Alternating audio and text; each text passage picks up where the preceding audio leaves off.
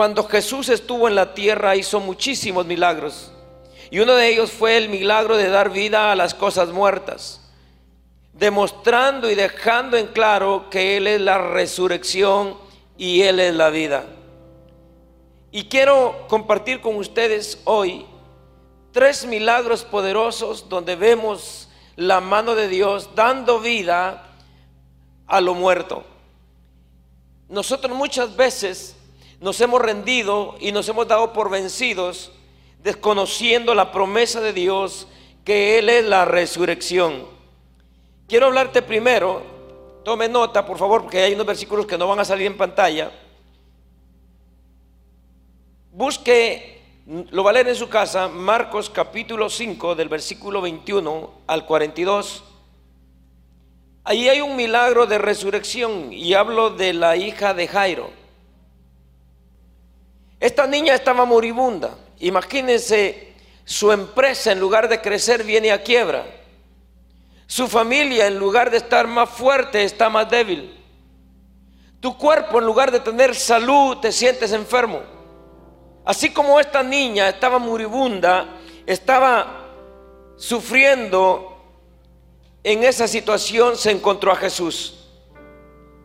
Situaciones como esta donde todo parece estar terminando, donde nada mejora, sino que al contrario empeora, donde las esperanzas están a punto de perderse y es allí donde veremos el único que puede asistirnos y el único que puede cambiar y transformar el ambiente.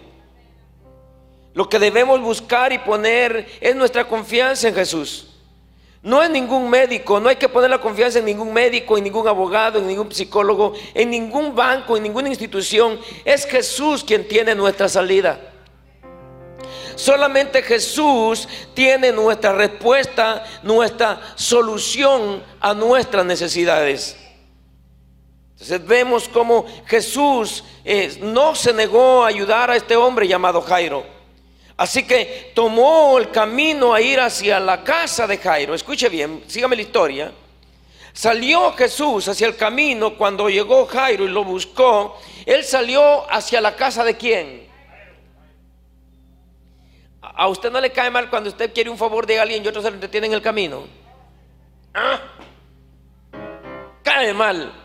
Porque uno tiene una necesidad. Imagínense que se rompió un tubo en la casa y llego al plomero y de repente le llamo a un hermano, hola, vos cómo estás, ¿quieres un café? A mí me dan ganas de decirle hermano en el nombre de Jesús de un lado. Y eso le pasó a Jairo. Jairo iba, su hija estaba agonizando, escuche bien, su hija estaba agonizando, él va camino con Jesús hacia su casa y de repente, diga conmigo de repente, una mujer llena de fe, pero padeciendo una enfermedad de flujo de sangre, le toca el borde del manto de Jesús y desprende de Jesús un grande y hermoso milagro de sanidad. Y Jesús se detiene a querer saber quién le había tocado. Escuche bien, hay cosas que para ti parecen tarde, pero para Jesús no. Jesús piensa diferente a como pensamos nosotros. Tenemos que aprenderlo. Cuando tú piensas que es tarde, Él va temprano. Cuando tú piensas que Jesús no llegó, Él va en camino. Pero no va a llegar cuando tú quieras. Él va a llegar cuando sea el momento preciso y cuando Él llega, Él llega a tiempo.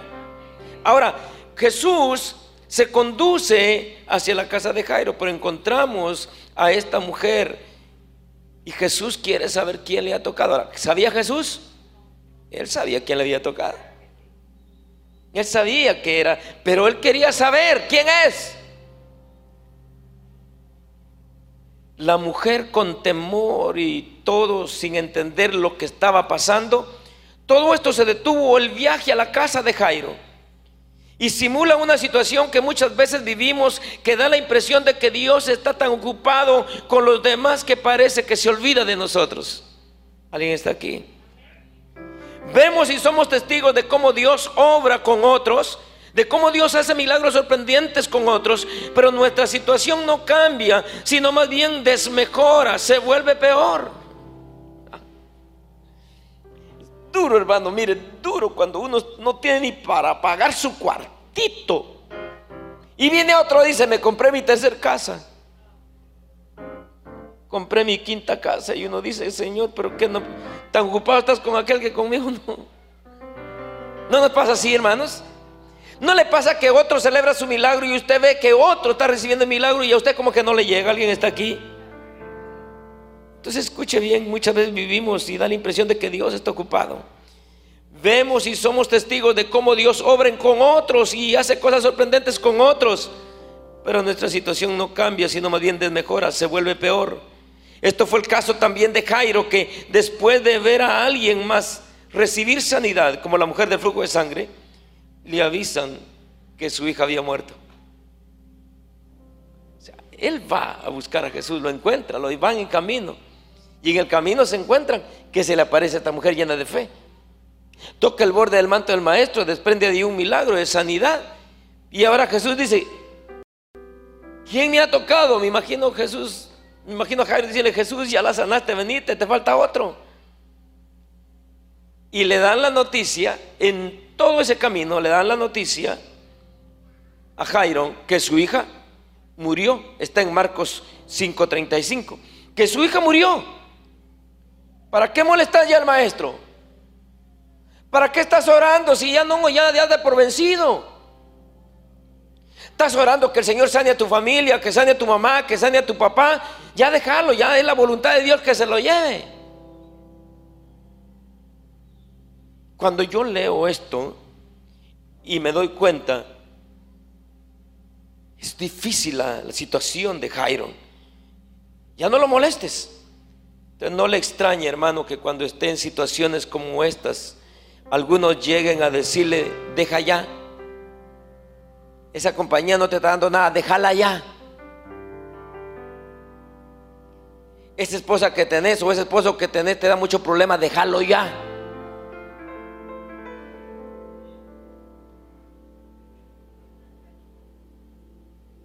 Porque la gente es fácil para decirte, déjalo ya. Pero recuerda que lo que se está muriendo, Cristo le da vida. Y el sepulturero se va a quedar plantado porque tu empresa no la vas a enterrar, tu sueño no lo vas a enterrar, tu familia no lo vas a enterrar, tu vida espiritual no la vas a enterrar, que se quede plantado.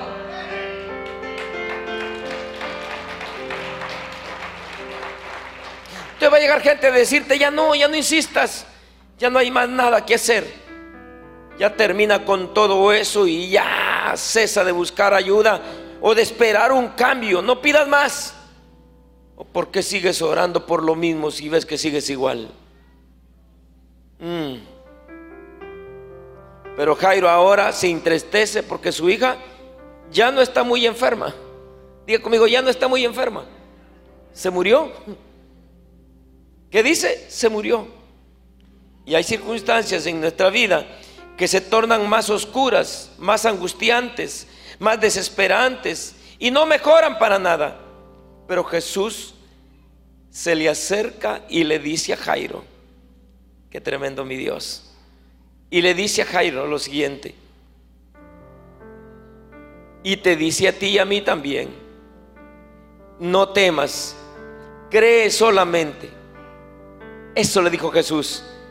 Jesús siempre nos da una esperanza de vida.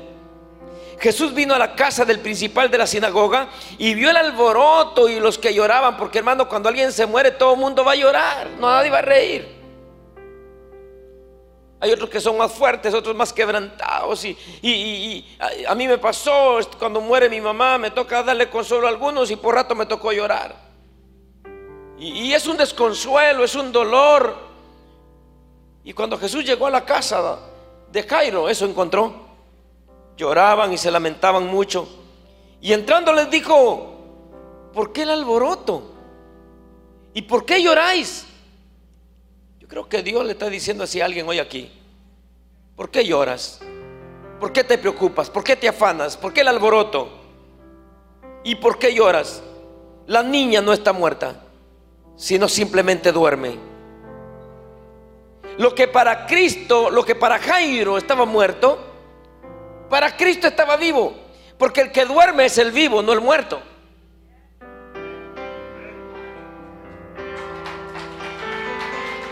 Entonces, yo te puedo decir en esta preciosa hora que las cosas que tú diste por muertas no están muertas, duermen. Pero hoy las despierta Jesús con el poder de su palabra y con la autoridad del Espíritu Santo y la unción de poder de lo alto. Despierta lo muerto y cobra vida. Y entonces Jesús llegó. Y cuando nosotros vemos muerte, escuche bien, cuando tú ves muerte, Él ve vida. Cuando tú ves oscuridad y tinieblas, Él ve luz. Cuando Él te ve, cuando tú te sientes débil, Él te ve fuerte. Por eso la Biblia dice, diga el débil, fuerte soy. Y Él vio una niña durmiendo. Cuando nosotros vemos muerte, Él ve vida. Cuando nosotros vemos oscuridad y tinieblas, Él ve luz. Él hará resplandecer. Él vio una niña durmiendo cuando todos la miraban muerta. A la que hermoso eso, hermano. Y realmente estaba muerta. Pero Dios siempre llama a las cosas que no son como que si fueran. Porque Él las hará ser como Él dice que son. Y vemos cómo Jesús le dio vida. La tomó en la mano y le dijo, niña, a ti te digo, levántate. La niña que tenía 12 años se levantó enseguida y comenzó a andar. Él también les mandó que le dieran de comer a la niña. Porque no solamente Él provee vida, sino Él provee pan.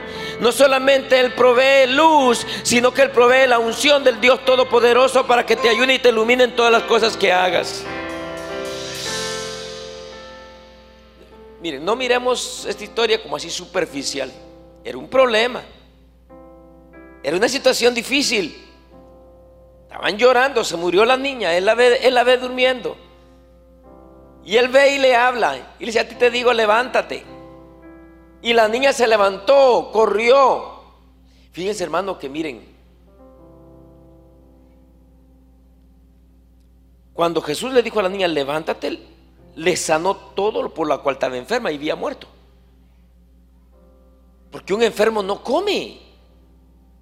Y esta sí se levantó con gran apetito. Quiere decir que le funcionaba el hígado, le funcionaba todo. Porque aquí, hermano, Dios nos ha dado salud, porque yo veo que sí comen. Dios nos tiene bien alimentados. Entonces, Dios hizo un milagro con la vida de Jairo. Diga conmigo, el Señor da vida a lo muerto. Y la otra historia la encontramos en Lucas capítulo 7, versículo 11. Vamos a leer eso y vamos a leer 7.11, Lucas 7.11.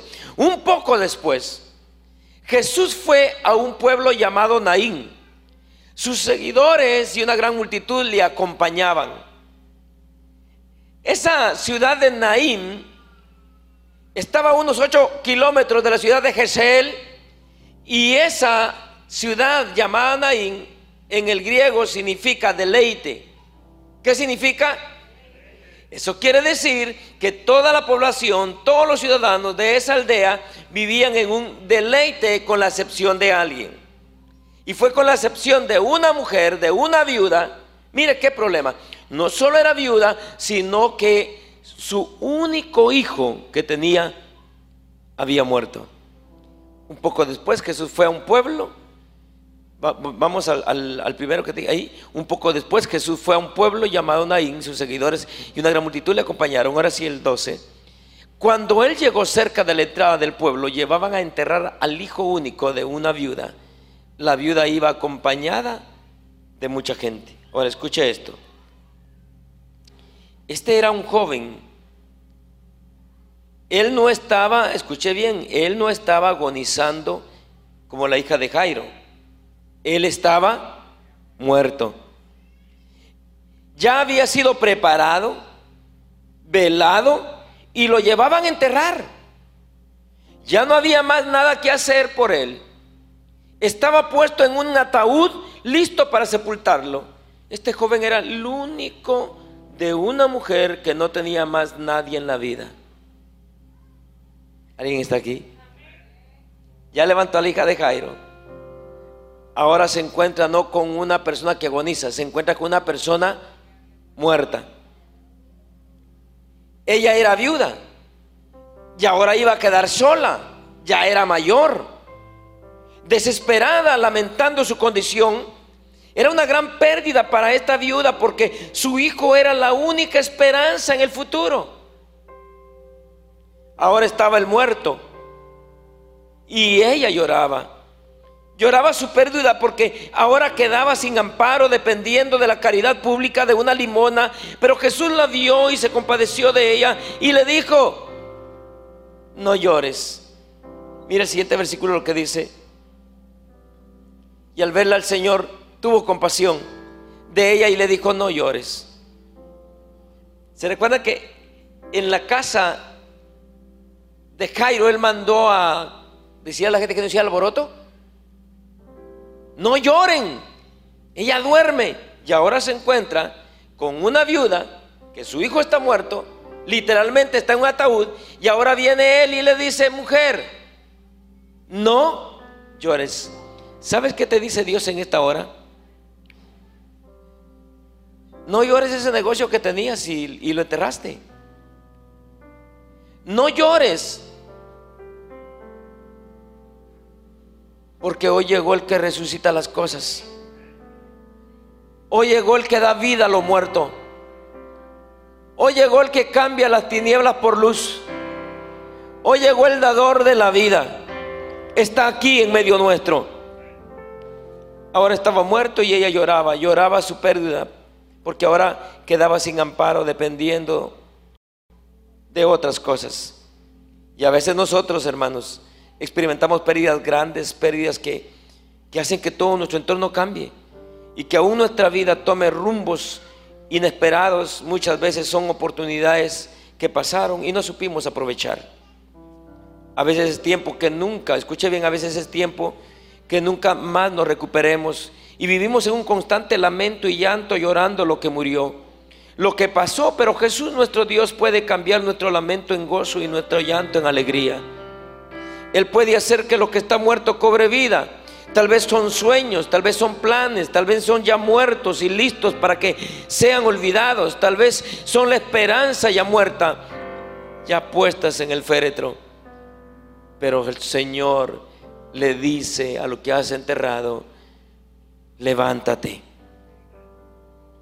Pueden ser oraciones no contestadas, te estás rindiendo, ya dadas por fallecidas mas Jesús puede hoy acercarte a ti y tocarte y cambiarlo todo. Y levantó a aquel muchacho. Miren el versículo 14 lo que dice. Me encanta lo que Jesús hizo, no solo tuvo compasión, se acercó y tocó el ataúd. Los que lo llevaban se detuvieron y Jesús dijo al joven, yo te digo, ¿qué dijo? ¿Qué le dijo a la hija de Jairo? ¿Y ahora qué le está diciendo a ese? ¿Y qué quieres que te está diciendo a ti hoy? Dios te está diciendo a ti, levántate. ¿Cómo es que un muerto a la voz de Cristo? Imagínense cómo, cómo llegará. Es el sonido de Jesús a aquel muerto, a Lázaro. Vamos con Lázaro. Juan capítulo 11, versículo 1 al 44 está la historia. Puede usted leerlo en su casa. Este fue el tercer milagro de la resurrección de Jesús que hizo un hombre llamado Lázaro. Este no estaba agonizando. A él no lo iban a, hacer el velorio. A él no lo iban a enterrar. Ya estaba enterrado. Miren, pongámosle un ritmito a esto porque necesitamos despertarnos todos. Porque Dios te, te está dando una palabra tan fuerte. Dios te está dando una palabra que te va a transformar, que va a cambiar, que va a cambiar tu manera de pensar. Porque hay cosas que enterraste y ahora vas a ir dispuesto a ver las cosas levantadas de vuelta.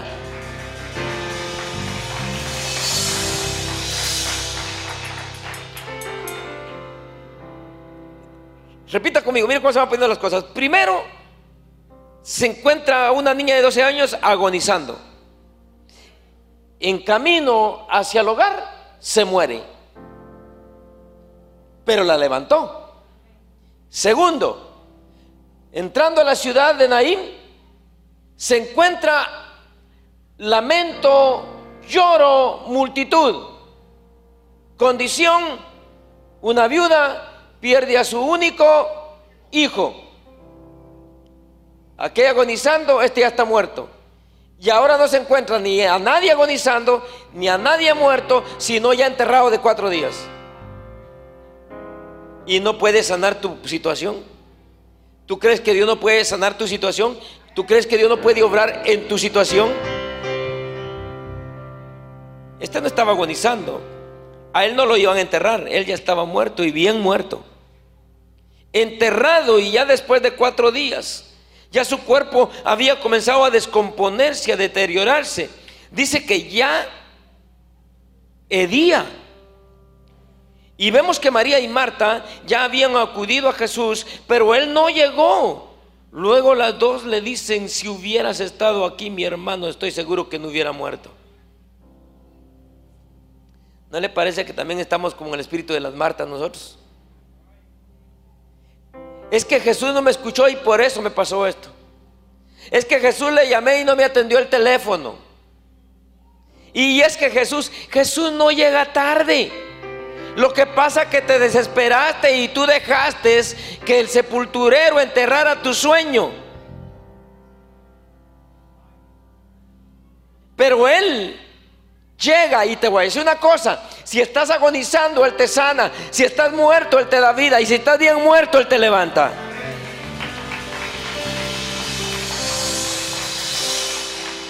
Ya su cuerpo se estaba descomponiendo. Marta y María le, le recrimina que por qué no llegó y si él hubiera llegado, él, su hermano no hubiera muerto. Muchas veces nosotros, al igual que estas mujeres, sentimos como que Dios no acude a nuestro llamado, como que no escucha nuestro clamor. Él se tarda demasiado en responder y pensamos que Él no está con nosotros, que nos ha abandonado y comenzamos a reprocharle al Señor. Al igual que María y de Marta, escuche bien, decimos, si hubiera estado aquí, si hubieras escuchado, si me hubieras dado lo que te pedí, o si no lo hubieras permitido, si me hubieras avisado algo, lo pudiera haber evitado. Ahora mire, entonces Él no se tarda. Él no se tarda, Él va a llegar. ¿Qué quieren ustedes? ¿Qué, ¿Qué, quieren que Dios haga? Él no se tarda, Él va a llegar. Él es puntual. Él es puntual. Y me decía un hermano, pastor, encontré el secreto.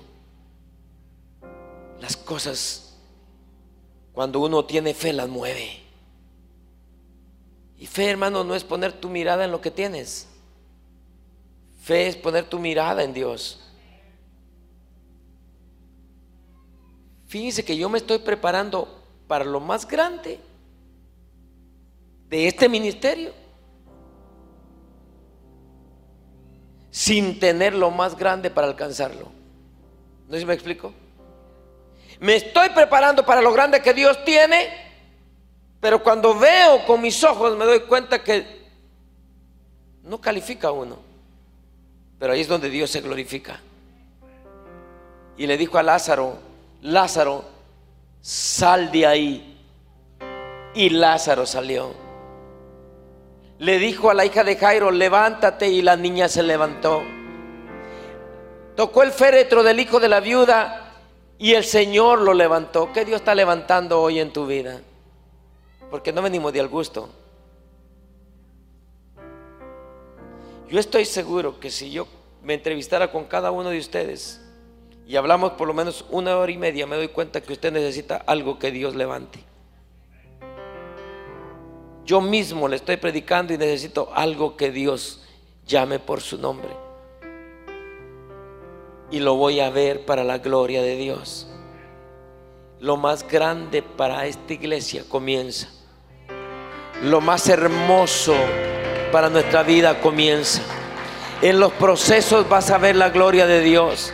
En los procesos vas a ver la grandeza de Dios. En los procesos vas a ver la mano de Dios. Porque cada vez que Él te ve llorar, Él tiene compasión de ti. Él no es indiferente, Él es empático, Él siente tu dolor, Él siente tu preocupación y Él ahí va a estar. Y Él ahí va a estar. Yo me recuerdo que cuando... Y no quiero cambiar, fíjese. No quiero cambiar. Cuando estoy en un aeropuerto soy como un niño. Me gusta pararme en la ventana y ver los aviones.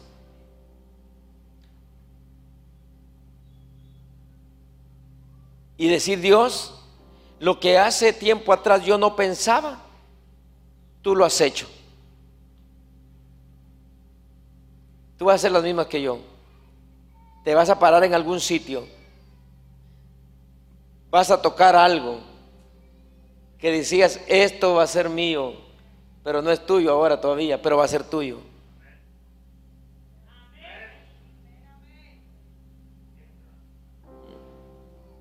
A usted no le pasa, mire, mire, si usted no es visionario, yo paso por el mall y en el mall ponen los carros bonitos. Y, me, y yo, a mí no importa si me miran algunos los hermanos me paro en el carro, yo y le pego a la llanta. Y ya me veo adentro yo. Y no tengo la llave. Y usted me va a ver. No, no me han escuchado. Usted me va a ver. Porque durante Cristo no venga por la iglesia, Él quiere que sus hijos estén bien. Y Él quiere que aprendamos a pensar y creer en fe y que nosotros nunca sepultemos aquellas cosas que Dios ha puesto en nuestro Así que en esta noche, en esta noche, en esta tarde, digo noche porque ya llevo desde las de la madrugada aquí, le digo a usted algo. Deje plantado el sepulturero y repita conmigo, no entierro nada. Tienes el sueño de hacer tu empresa, hazlo en el nombre de Jesús. Cualquier sueño que quieras alcanzar, ponlo en las manos de Dios y no lo entierres. No lo entierres. Esa es la voz de Dios. Y si lo entierras, te tengo una noticia. Él es experto en sacar, en resucitar lo muerto. Lo más grande para nosotros está aquí, en nuestro Dios.